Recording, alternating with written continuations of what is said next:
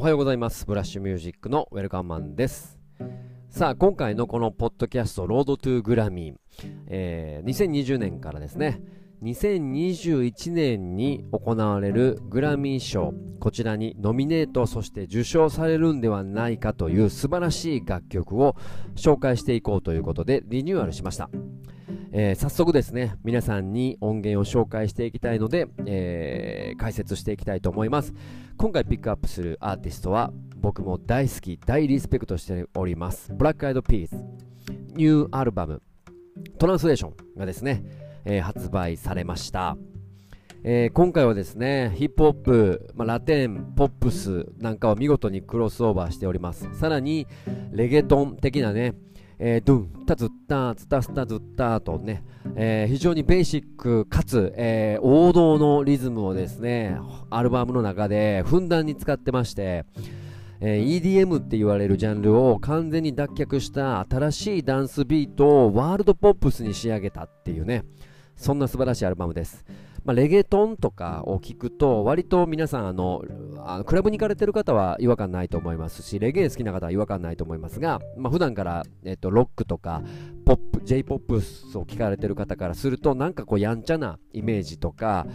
なんかクラブのね、えー、イケイケなイメージあると思いますが、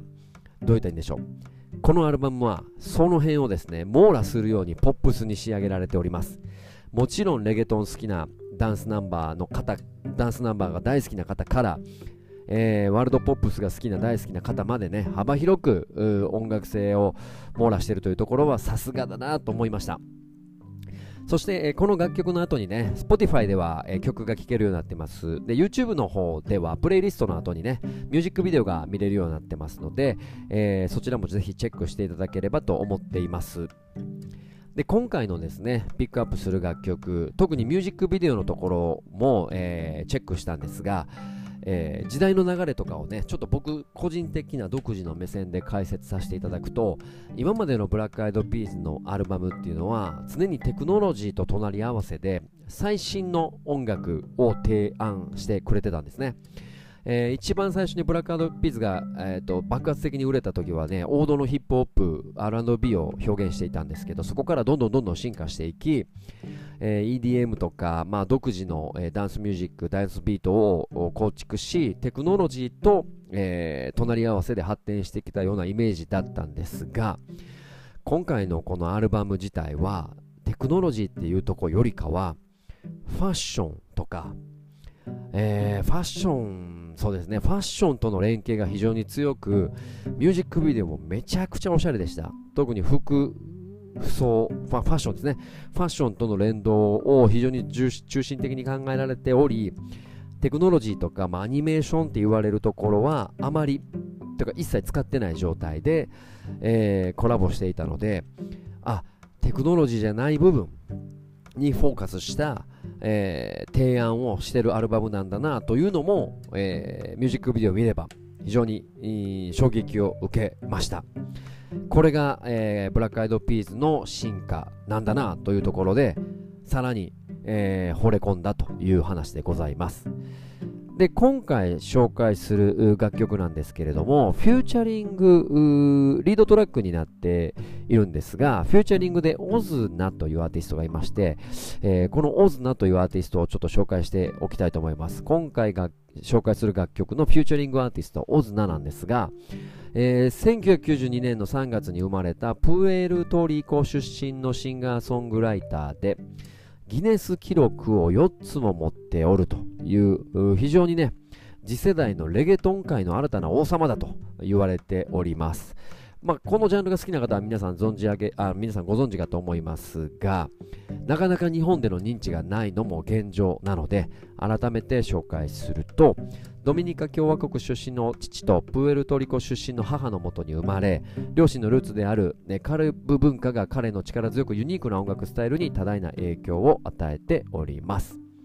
2010年にはニューヨークに移住し3年間過ごし2012年で歌手デビューを果たします。えー、それがですね、えー、2014年に YouTube に自身の楽曲を投稿し始め一気にラテンアメリカで広く彼の名が知られるきっかけとなっております。さらに役者デビューとしてもデビューを果たし2019年のタイムス、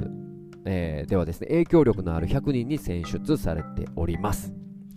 そして先ほどお伝えした4つのギネス記録なんですが YouTube で最も多くビデオ再生回数が10億回に達成したアーティストなんと7作品も10億回達成してますさらにビルボード男性トップラテンアルバムチャートで最多週間1位アルバム1位アーティストアルバムのですね、オディシーっていうものがですね、46週で1位になっております。さらに、ビルボードラテンミュージックアワードにて、えー、最多部門受賞したソロアーティスト11部門ですね。素晴らしい。さらに、ビルボードラテンミュージックアワードにて最多で、えー、ノミネートしたソロアーティスト23部門ですね。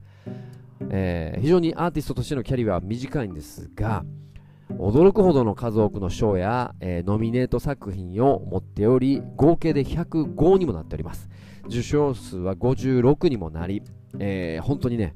えー、超大物ラテンスターと言われておりますまあ、日本にはね、ラテンミュージック、レゲトンっていうのはあまり情報として入ってこないので、まあ、割と今ね、ヒップホップとか、えー、まあ、R&B とか、それこそ日本では J ロック、J ポップっていうところが、えー、非常にチャートを占めているんですが、世界的に見ると、